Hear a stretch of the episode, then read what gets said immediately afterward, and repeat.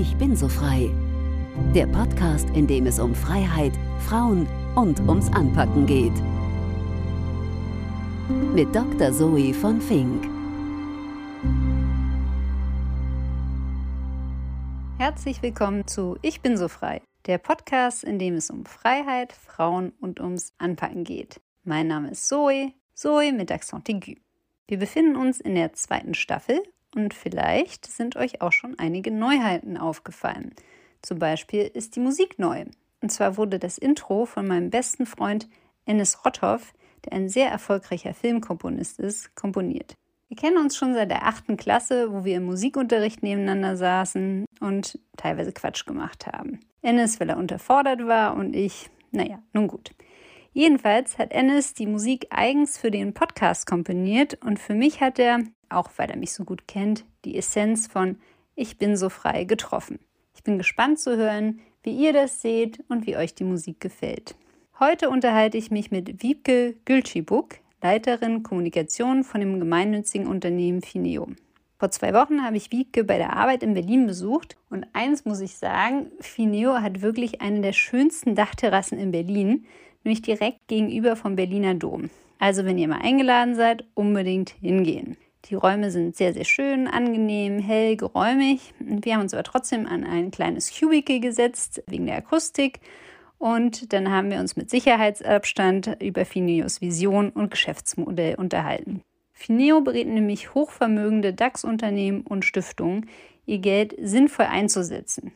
Die Vision ist dabei immer, eine offene, nachhaltige und friedliche Gesellschaft, in der Gutes tun mit Wirkung das gemeinsame Handeln leitet. Wir reden auch darüber, warum bei Fineo so viele in Zeitzeit arbeiten, über New Work, über agiles Arbeiten. Und wenn ihr mehr erfahren wollt über Fineo, dann findet ihr den Link in den Show Notes. Viel Spaß beim Gespräch. Hallo Wiebke, schön, dass ich hier sein kann. Ja, großartig, dass du da bist. Ich freue mich sehr. Wer bist du? Ich bin Wiebke, Wiebke Gülschebuk. Ich bin 45 Jahre alt und leite hier bei Fineo die Kommunikation. Und wie startet bei dir der perfekte Tag? Der perfekte Tag startet eigentlich in der Regel mit einem Kaffee, den ich morgens um halb sieben trinke, ziemlich haargenau auf die Minute. Und bestenfalls sitze ich dann in Ruhe im Bett, bevor die Kinder um mich herumspringen und lese einmal alles, was das Internet so herzugeben hat, was in den letzten Stunden passiert ist. Mhm. Und was machst du, wenn es dir mal nicht so gut geht? Das ist eine gute Frage, weil ich bin eigentlich ein total positiver Mensch und es braucht schon eine ganze Menge, dass ich nicht gut drauf bin oder dass es mir nicht gut geht. Und es hängt natürlich auch immer davon ab, was so ein bisschen der Grund dafür ist, dass es mir schlecht geht. Wenn ich mich im Büro beispielsweise ärgere, dann bin ich jemand, der sehr lautstark seinem Ärger Luft macht und ich mit allerlei Schimpfworten äh, um mich werfe. Das irritiert manchmal Kollegen, die neu sind, mich nicht kennen, aber die wissen auch, das muss so sein und danach geht es mir auch sofort wieder gut. Und wenn ich mich ansonsten ärgere aus privaten Gründen, dann hilft es meistens, wenn ich in meinen Kleingarten fahre und da in der Erde buddel, dann ist auch alles schnell verflogen. Dann ärgere ich mich nur noch über Giersch im Garten. über was im Garten? Giersch. Das Giersch. Das ist so eine Pflanze, die sich überall verbreitet und manche Menschen fangen das schon an zu essen. Ich versuche es rauszuzupfen in mühseliger Kleinarbeit und das ist dann eine gute Ablenkung auf jeden Fall. Toll, was Neues gelernt. Cocktail oder Bier? Kommt auf den Anlass an. Also ich trinke gerne ein Bier, auch bei der Arbeit im Garten. Ansonsten klassisch Cocktails. Ich weiß gar nicht, ob man das überhaupt noch so trinkt. Macht man das noch so? Also irgendwas so mit Schirmchen und äh, Kirsche dran? Ich glaube eher nicht. Also wenn, dann trinke ich gepflegten Longdrink. Das auch mal gerne an einem Abend zu Hause nach der Arbeit im Kiez. Und was bedeutet dir Freiheit? Freiheit hat ja so wahnsinnig viele Dimensionen. Und ich finde das ganz schwer zu greifen tatsächlich und auch zu beschreiben vor allen Dingen bedeutet für mich Freiheit die Freiheit, die es hier in der Demokratie gibt. Und das ist mir total wichtig. Also Meinungsfreiheit, Versammlungsfreiheit. Und das ist etwas, was mich wirklich auch persönlich total bewegt. Nicht, dass ich in einem unfreien System aufgewachsen worden wäre. Ich habe da keine Erfahrung. Ich komme aus Westdeutschland. Aber ich schätze diesen Wert einfach als sehr, sehr hoch an und ich sehe ihn auch gerade aktuell immer wieder bedroht und setze mich auch privat für die Demokratie ein und das ist mir sehr wichtig. Und das Zweite ist Freiheit in so einer Dimension von Gerechtigkeit. Das ist was, was mich auch persönlich sehr bewegt, weil ich eher aus sage ich mal, prekären Verhältnissen komme. Und das ist dann eine Frage von Chancengleichheit, die es ermöglicht, auch dass alle Leute ihre Freiheit, die sie vielleicht auf dem Papier haben, auch dass sie da die Kapazitäten haben, emotional und auch sonst die auszuleben. Und äh, insofern ein Stück weit setze ich mich ja auch bei Fineo dafür ein und das macht es dann ganz gut. Das ist eine gute Überleitung. Jetzt sitzen wir in den wunderschönen Büroräumen von Fineo. Was ist denn Fineos Mission? Wir von Fineo setzen uns ein für eine offene, nachhaltige und friedliche Gesellschaft und dafür stärken wir strategisches gesellschaftliches Engagement. Das heißt, dass Menschen in Stiftungen, in Unternehmen oder auch ähm, Hochvermögende, genauso wie diejenigen, die Projekte vor Ort umsetzen, tatsächlich viel Gutes tun können und vor allen Dingen, und das ist das, was uns besonders bewegt, auch Gutes bewirken können. Dass sie nicht nur rumarbeiten, sondern auch tatsächlich etwas verändern. Und das klingt jetzt vielleicht so ein bisschen abstrakt, weil man kann sich da vielleicht noch nicht so viel drunter vorstellen oder das würden womöglich viele von sich erzählen. Wie sich das konkret niederschlägt, ist, dass wir beispielsweise viele Analysen machen. Wir gucken uns Zivilgesellschaft an, wir sagen, welche Ansätze helfen, wo es womöglich Lücken gibt im Engagementbereich, was auch gute Organisationen sind. Und diese Informationen stellen wir denen bereit, die sich dann engagieren sollen. Und wir beraten natürlich auch dann vorwiegend jene, die sich engagieren wollen mit Geld oder ihrem Kapital und sagen denen, äh, wie sie eine gescheite CSR-Strategie machen können, beziehungsweise wir erarbeiten das gemeinsam. Ich glaube, wenn die Beratungskollegen hören, dass ich sage, wir sagen denen das, dann äh, kriegen die äh, Gänsehaut. Also wir erarbeiten das gemeinsam. Und wir machen aber auch genauso Begleitung von Stiftungsgründungen oder anderen Formen des Engagements, wenn sich Menschen noch unsicher sind, wie sie sich engagieren wollen. Das versuchen wir dann herauszuarbeiten.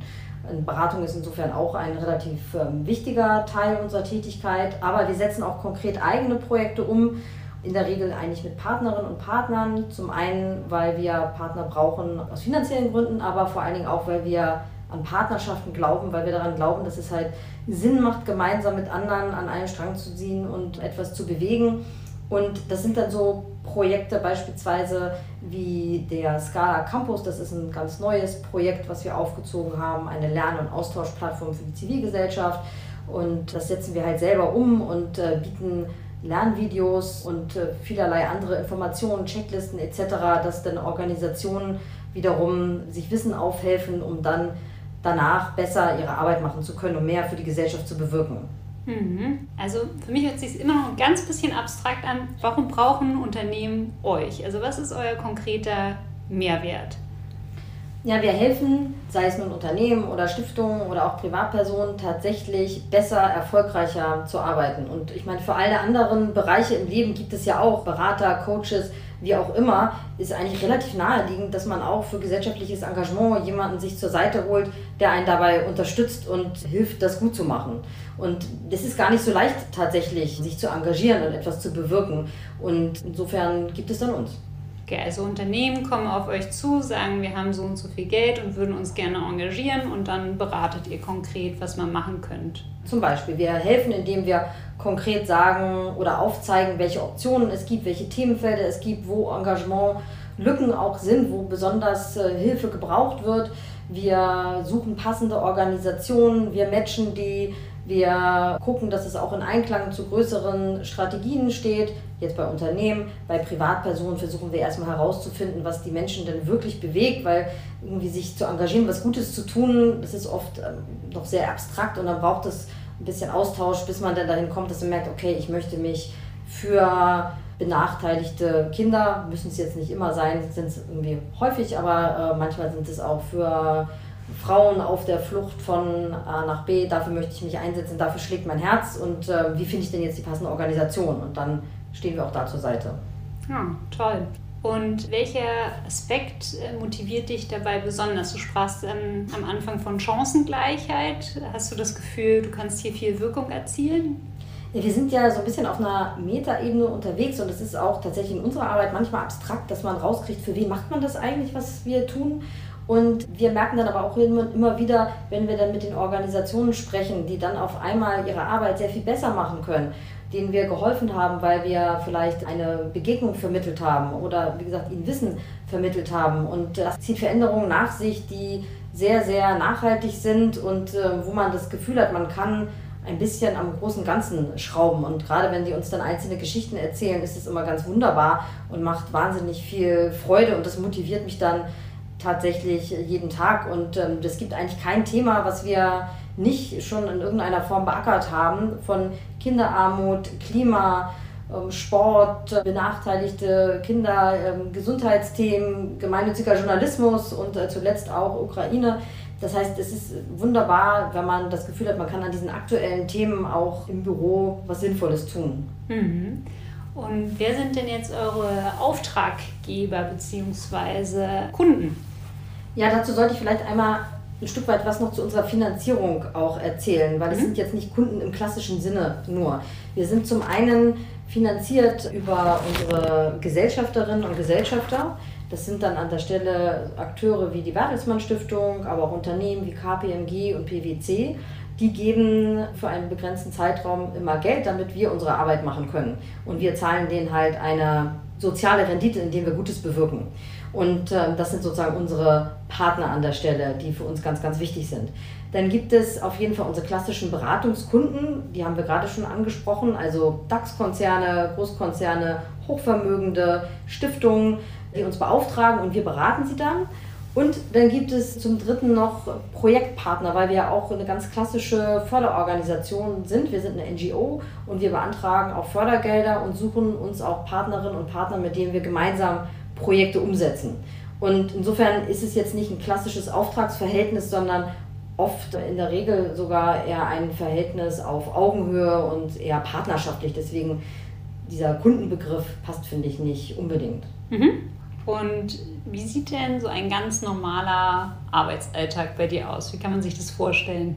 Bei mir geht das relativ früh los, weil ich zwei Schulkinder habe und äh, wenn die aus dem Haus sind, starte ich um 8 Uhr am Schreibtisch und habe dann erstmal anderthalb Stunden Zeit, bevor der erste Termin beginnt. Um 9.30 Uhr haben wir immer ein Stand-up, wo wir zusammenkommen bei mir im Team. Und dann geht eigentlich der normale Meeting-Wahnsinn los. Ein Termin jagt den anderen und hin und wieder versuche ich mir da noch Zeit freizuschaufeln, um dann Dinge abzuarbeiten. Denn ich habe ja auch ein paar To-Dos bei mir auf der Uhr und den Freitag habe ich immer frei, also terminfrei. Ich bin da sozusagen ein bisschen Vorreiterin ja, haben SAP die Leute vielleicht bei mir abgeguckt. Also ich mache da keine Meetings, außer im absoluten Notfall. Und da kann ich dann in Ruhe meine Sachen abarbeiten. Aber sonst ist es einfach sehr meetinglastig, weil wir auch sehr viele Gespräche führen, mit intern wie mit extern. Was ist deine genaue Funktion? Ich leite bei Fineo die Kommunikation. Hm. Und das beinhaltet, ich bin zuständig für alles, was es so in dieser Kommunikationswelt gibt, also von unserer Website, den Social Media Kanälen, den Newsletter, ich bin vielfach eingebunden bei Kooperationen, bei neuen Ideen. Es gibt auch kaum was, was es in der Kommunikationswelt gibt, was wir nicht auch bei Fineo machen, sei es eine Veranstaltung, große, von Kongressen bis hin zu kleinen, da ist alles dabei und habe, glaube ich, einen relativ guten Überblick äh, über die Organisation. Mache das natürlich alles nicht alleine, das würde auch gar nicht gehen, sondern habe ein ganz großartiges Team von elf Leuten. Und ja, wir prägen so ein bisschen das Bild nach außen und auch an vielen Stellen nach innen. Ja, elf Leute zu führen, ist ja auch schon eine Aufgabe, nicht? Ja, das ist es auch, aber das macht wahnsinnig Spaß. Also ich leite gerne dieses Team und freue mich immer sehr. Wir probieren auch viel neu aus, ja, schälen uns immer so ein bisschen und entwickeln uns weiter und dann gucken wir, ob das passt, wie lange das passt und machen dann oft auch wieder was anderes. Also es ist jetzt nicht nur so eine ganz harte Hierarchie bei uns, sondern ich würde behaupten, dass es relativ flach ist. Nichtsdestotrotz habe ich die Verantwortung und bin dann dafür zuständig, dass der Laden läuft. Was ist was äh, Innovatives, was du vielleicht mitgeben kannst, was ihr gemeinsam erarbeitet habt im letzten Jahr oder auch während der Pandemie? Ja, ich glaube, so, so wahnsinnig ähm, aufregend ist es an der Stelle dann nicht. Äh, für uns waren es viele kleine Schritte, die tatsächlich anders waren. Wie viele andere Organisationen mussten wir uns ja umstellen, digital werden. Wir hatten schon im Vorfeld viel damit experimentiert. Wir haben recht agile Arbeitsweisen, aber das dann nochmal in einem ähm, anderen Kontext anzuwenden, war jetzt auch nicht immer einfach. Einfach auch immer zu gucken, also aufeinander einzugehen, glaube ich. Und das ist wirklich was, was bei uns sehr besonders ist, nicht nur im Team, sondern auch bei Gesamtfineo. Es ist ein sehr, sehr menschlicher Umgang und wir hinterfragen auch immer wieder, ob die Dinge, die wir jetzt gerade gemacht haben, einfach auch noch funktionieren, weil Abläufe, Prozesse und äh, ja, Rahmenbedingungen, die funktionieren halt logischerweise in der Pandemie anders ähm, als äh, ohne Pandemie davor, aber die verändern sich halt auch im Zeitverlauf. Und was für den einen noch gut war in dem ersten Lockdown, ist ein halbes Jahr später auf einmal nicht mehr gut. Und da mussten wir auch sehr aufeinander eingehen. Und das ist jetzt nicht so krass innovativ, aber das ist was, was uns sehr, sehr wichtig ist und wo wir immer auch dazulernen, zuzuhören, genau, aufeinander einzugehen und ja, im Zweifel Lösungen zu finden, wenn es Probleme gibt. Mhm. So ein kleiner Themensprung. Kannst du mir erzählen, was euer Wirkt-Siegel ist? Ja, mit dem Wirkt-Siegel zeichnen wir bei Fineo Projekte von Organisationen aus, die ein besonders hohes Wirkungspotenzial haben. Und ich hatte es ja schon eingangs gesagt, das ist ein Angebot, was dann vor allen Dingen für die Förderer äh, bereitsteht, dass äh, die dann halt sehen können, okay, das ist ein Projekt, äh, das ist auf jeden Fall ausgezeichnet, darauf kann ich mich verlassen, hier kann ich mein Geld hingeben. Das war vor allen Dingen in der Anfangszeit von Fineo auch sehr, sehr wichtig, weil halt viele uns ja nach geeigneten Projekten gefragt haben. Mittlerweile haben wir einen wirklich sehr umfangreichen Überblick über die Zivilgesellschaft. Es gibt kaum ein Themenfeld, wo wir nicht wissen, was es da an äh, guten Organisationen gibt und die tragen auch nicht unbedingt immer ein Wirktsiegel. Wir haben unter anderem auch sehr, sehr gute Einblicke, weil wir seit einigen Jahren auch als Förderorganisation unterwegs sind. Wir haben ja angefangen 2016 durch ein Projekt gemeinsam mit der Unternehmerin Susanne Klatten haben wir die Scala-Initiative gegründet und da haben wir angefangen, auch selbst Organisationen zu fördern und haben da geguckt, wie sich das, was wir vorher in der Theorie gepredigt haben, sich auch in der Praxis anfühlt. War ganz gut, das zu machen. Und so haben wir auch wahnsinnig viele Organisationen kennengelernt, die wir auch natürlich bevor der Förderung äh, eingehend analysiert haben. Und ich glaube, wir haben wirklich ein sehr, sehr gutes Gespür für Zivilgesellschaft, für Themen, für Organisationen und einen äh, unglaublich breiten Einblick. Und wie kann man sich das dann vorstellen? Ihr macht dann ein Screening von der Organisation und messt dann, also dann wird der Impact gemessen oder wie, wie, wie ja, wertet ihr das aus? Äh, denkt man hat immer so eine Assoziation, dass da jemand mit dem Lineal sitzt und sagt, okay, 3,2, so ist es dann. Also wir haben ein sehr umfassendes Analyseverfahren mit mehreren Stufen, wo wir Stufe für Stufe immer tiefer gehen und die Organisation immer genauer ansehen. Und die müssen sich tatsächlich schon recht nackig machen, sowohl was Zahlen anbelangt, auch was bestimmte Protokolle anbelangt, was sich dann die Kolleginnen und Kollegen alles anschauen. Das geht sehr in die Tiefe und erfordert vor allen Dingen eine grundlegende Haltung zur Transparenz. Und wenn uns das auf jeder einzelnen Stufe überzeugt, dann steht am Ende die Verleihung des Wirktsiegels an verstehen. Und der Spruch gilt ja, gut gemeint ist nicht immer gut gemacht. Und meinst du, dass da Gelder teilweise knapper werden, es immer mehr hinterfragt wird, was mit Spendengeldern tatsächlich erreicht wird?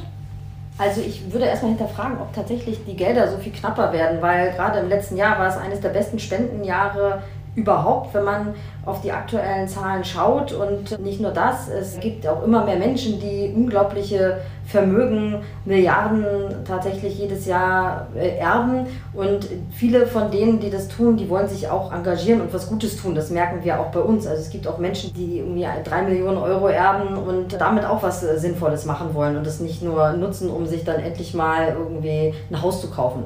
Also ich glaube, es ist eigentlich wahnsinnig viel Geld da. Aber die Leute wissen gar nicht so, wohin sie das äh, bringen sollen. Und dann sind wir ja da und sagen denen, wo sie was Gutes mit bewegen können. Und dann ist natürlich so, es gibt ein wahnsinniges Interesse zu schauen, was es denn bringt tatsächlich. So, und das ist, glaube ich, hat man ja in allen Bereichen. Also wenn man sich irgendwie eine Zahnpasta kauft, will man auch wissen, ob die jetzt die Zähne sauber macht oder weiß macht. Und irgendwie in der Werbung immer, geht es immer um die Wirkung des Produktes oder dass es nur glücklich macht, wenn es irgendwie Schokolade ist vielleicht. Und das ist natürlich bei Organisationen genauso. Auch da wollen die Menschen wissen, was es denn bringt, wenn ich mehrere tausend Euro bis hin zu Millionen irgendwo reingebe, was man dann tatsächlich erreichen kann. Und ich glaube auch erst, wenn man wirklich weiß, was bewirkt wird, setzt auch dieser Glückseffekt ein, dass man froh ist und sich an seinem Engagement wirklich erfreuen kann. Mhm. Und da helfen wir dem auf die Sprünge. Das sind ja schon mal gute Nachrichten. Ich hätte das anders gelesen, aber um, umso besser. Und vor diesem Hintergrund, dass du sagst, dass die Spendenlage gut ist, es gibt ja auch fast 23.000 Stiftungen in Deutschland, habe ich gelesen. Macht das Sinn? Ich glaube, pauschal kann man nicht sagen, ob jede Stiftung Sinn macht und jede Stiftungsgründung. Für mich ist immer die Frage, was denn tatsächlich das Ziel ist, was jemand verfolgt, der oder die eine Stiftung gründen möchte und welche Mittel dann dafür zur Verfügung stehen. Und das ist dann auch schon die Krux des Ganzen. Es werden auch sehr viele sehr kleine Stiftungen gegründet, wo ich dann sagen würde, das ist äh, zum Leben zu wenig und zum Sterben zu viel. Das macht überhaupt gar keinen Sinn, wenn man irgendwie viel, auch im Zweifel ein paar Millionen Euro hat und die anlegt, aber am Ende damit nichts gestalten kann, weil es angesichts der Zinslage gar keine Möglichkeit gibt, mit dem Geld etwas zu machen. Das ist dann aus meiner Sicht tatsächlich nicht sehr sinnvoll. Aber es gibt auch sehr viele sehr sinnvolle Stiftungsengagements und wir begleiten auch immer wieder Personen, die sich dann dafür entscheiden, eine Stiftung zu gründen oder auch Unternehmen. Und dann ist es durchaus auch äh, sinnvoll. Also nicht nur, wenn wir sie begleitet haben, sondern auch generell. Es hängt halt immer davon ab, was man tatsächlich erreichen will. Und ich glaube, darüber müssen sich viele dann tatsächlich einmal klar werden. Aber ich würde jetzt nicht sagen, Stiftungen sind pauschal gut oder pauschal schlecht. Ja naja, durch die Steuervorteile, die man dadurch hat, ist halt eine, ein hoher Anreiz, das zu machen. Und deshalb machen das ja auch viele. Aber in der ja, und viele haben ja, glaube ich, auch immer noch diesen Wunsch, sich so ein Denkmal zu setzen. Aber mein Eindruck ist, dass auch tatsächlich viele jüngere Menschen, ja, die sich engagieren wollen, da ist nicht die erste Idee, irgendwann nach dem Tod etwas Tolles zu bewirken, noch mit dem Geld und dass man in die Ewigkeit eingeht sondern tatsächlich im Hier und Jetzt schon jetzt was zu tun, wo man sehen kann, was das dann tatsächlich verändert und bewirkt. Und das ist ja auch so ein Motor, so ein Antrieb, zu sagen, ich möchte was verändern. Und da kennen wir auch sehr, sehr viele, die sagen, ah, es ist gar nicht nur das philanthropische Geld, also Spendengeld, sondern ich möchte mit meinem Kapital auch äh, was Sinnvolles tun. Und auch da haben wir über das Thema Impact Investing tatsächlich ein, etwas im Angebot, wo wir auch beraten können, wie man eben nicht nur eine wirtschaftliche Rendite mit seinem Geld einfährt, sondern eben auch eine dezidiert beabsichtigte Wirkung erreichen kann. Mhm.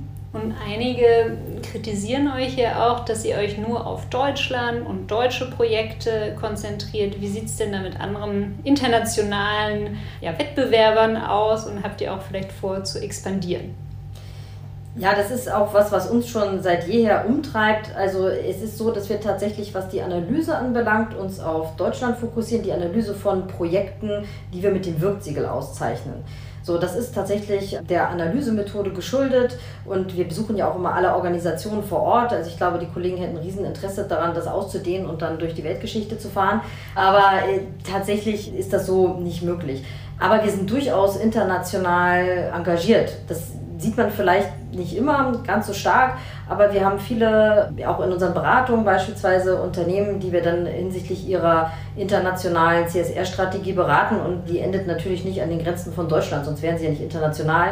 Und da suchen wir auch immer mal wieder Projekte außerhalb von Deutschland, wenn sich jemand an uns wendet, ich hatte gerade das Thema Impact Investing angesprochen. Das findet sowieso sehr international statt. Also an vielen Stellen sind wir international unterwegs und auch einige unserer Publikationen sind ja auch mit internationalen Partnern entstanden. Unser eines Kursbuch Wirkung, unsere Bibel sozusagen, wo wir alle unsere geistigen Ergüsse zum Thema Wirkung zusammengefasst haben. Die gibt es auch in Spanisch und in Englisch sowieso und war damals auch mit gefördert von der Weltbank. Also das ist ja ein großer Kosmos, der dann doch sehr international ist und es gibt auch viele Kollegen, die bei Vorträgen unterwegs sind. Also wir machen an den deutschen Grenzen nicht halt. Sehr gut, sehr gut. Ja, apropos, du hast ja auch einen ausländisch klingenden Namen. Hast du einen bestimmten Migrationshintergrund? Spielt das eine Rolle in deinem Leben? Wirst du darauf überhaupt angesprochen? Ja, tatsächlich, mein Nachname ist ja Gülcibuk und das ist türkisch. Mein Vater kommt aus der Türkei und meine Mutter aus Schleswig-Holstein. Also insofern ähm, eine kleine Kombination. Und ich werde immer mal wieder darauf angesprochen, oft von Türkinnen und Türken, die dann sich mit mir auf Türkisch unterhalten wollen und ich verstehe dann kein Wort, weil ich nicht zweisprachig aufgewachsen bin und auch gar nicht so einen Bezug zu meiner türkischen Familie habe und mich dann immer erklären muss, warum das so ist und ich weiß, man muss dann immer seine ganze Lebensgeschichte darlegen, warum man denn jetzt nun doch keinen Kontakt hat und wo die Verwandtschaft nun ganz genau herkommt und äh, das ist manchmal ein bisschen lustig, aber ich bin jetzt nicht hier groß verwurzelt noch in der türkischen Community, leider. Verstehe, verstehe. Zu einer anderen Frage, also bis 2021 habe ich gelesen, bestand die Führung bei Fineo eigentlich nur aus Männern und auch die Gründer sind drei Männer. Wie sieht es denn aus mit Gleichberechtigung und Chancengleichheit innerhalb der Firma? Ja, also tatsächlich 2021 ist eine Frau dazugekommen und jetzt ist es eine Frau und drei Männer. Das stimmt. Und äh, wenn wir irgendwie gucken, wie viele Fineos weiblich sind, dann äh, muss man sagen, es ist doch die Mehrheit. Also insofern müsste das Verhältnis eigentlich andersrum sein. Würde ich auch begrüßen. Aber wir gucken tatsächlich in unserer praktischen Arbeit sehr genau darauf, dass wir sonst weitestgehend Chancengleichheit sicherstellen und haben da auch, oder man kann das an verschiedenen Punkten, glaube ich, ganz gut ablesen. Zum einen ist es so, dass wir kein Gender Pay Gap haben. Das haben gerade nochmal die Kollegen genau untersucht, auch gemeinsam mit unserem Betriebsrat, den wir vor einiger Zeit gegründet haben, was auch sehr hilfreich war. Und wir haben eine sehr, sehr gute Work-Life-Balance und das ist natürlich nichts, wovon nur Frauen profitieren, aber ich glaube insbesondere Frauen, weil tatsächlich Vereinbarkeit von Familie und Beruf ein Thema ist, was vor allen Dingen Frauen umtreibt. Wir sehen auch, dass wenn Frauen beispielsweise in Elternzeit gehen und sie wiederkommen, dann ist es nicht so, dass sie fürchten müssen, jetzt jeglicher Karriereschritte beraubt zu sein, sondern wir fördern sie wirklich sehr aktiv und ermuntern sie auch, wenn irgendwie Schwangerschaften anstehen, noch verantwortungsvolle Aufgaben zu übernehmen. Das findet zum Beispiel auch statt. Und wir haben auch die grundsätzliche Haltung, dass Karrieren in Teilzeit möglich sind. Auch das nicht nur ein Thema, was für Frauen relevant ist, aber eben insbesondere auch für Frauen. Das ist alles möglich und insofern sind das so ein paar Punkte, wo ich sagen würde, es sieht doch ganz gut aus tatsächlich bei uns mit der Chancengleichheit. Also ich habe auch gesehen, viele bei euch arbeiten in Teilzeit. Ist das richtig? Ja, tatsächlich. Also es ist einfach so ein bisschen dieser Generation geschuldet, die jetzt, glaube ich, auch äh, immer mehr kommt die Kolleginnen und Kollegen, die machen alle wahnsinnig tolle Sachen noch in ihrer privaten Zeit und brauchen diese dann eben auch, um diese Dinge ausleben zu können. Und äh, viele engagieren sich ganz vielfältig, haben tolle Hintergründe, singen oder treten auf. Wir hatten vor einer Weile einen Kollege, der war noch DJ, hat dann immer an den Wochenenden aufgelegt. Also da, da gibt es viele Aktivitäten, die die Leute machen und wir finden das auch gut und das macht uns so ein bisschen auch aus. Das ist so eine gute Mischung an Leuten und äh, ja, das ist glaube ich auch so ein bisschen die, die Zeit, wo es hingeht. Also so, dass man irgendwie 9 to 5 von Montag bis Freitag im Büro sitzt, das gibt es glaube ich nicht mehr. Ja, oft. ja, aber so ist, ist, ist glaube ich, eine aussterbende Spezies, würde ich sagen. Vor allen Dingen äh, gerade hier so in der Berliner Bubble. Aber Vielleicht muss ich mich noch durch die anderen Podcast-Folgen durchhören und rauskriegen, wie die anderen das so, äh, ja, wie die leben, aber im Arbeitsleben. Ja, kann sein. Oder vielleicht schaust du mal in den öffentlichen Dienst oder da das ist ja oft noch ein bisschen, ja, da hinkt man ein bisschen hinterher von der Zeit. Ja, aber wir buhlen ja auch um die Gen Z-Generation und die tickt halt einfach ganz anders. Und da ist auch das Arbeitsverständnis einfach ein ganz anderes. Und das ist das, was so unsere Realität ist, wenn wir auf dem Jobmarkt auch nach neuen Kolleginnen und Kollegen suchen.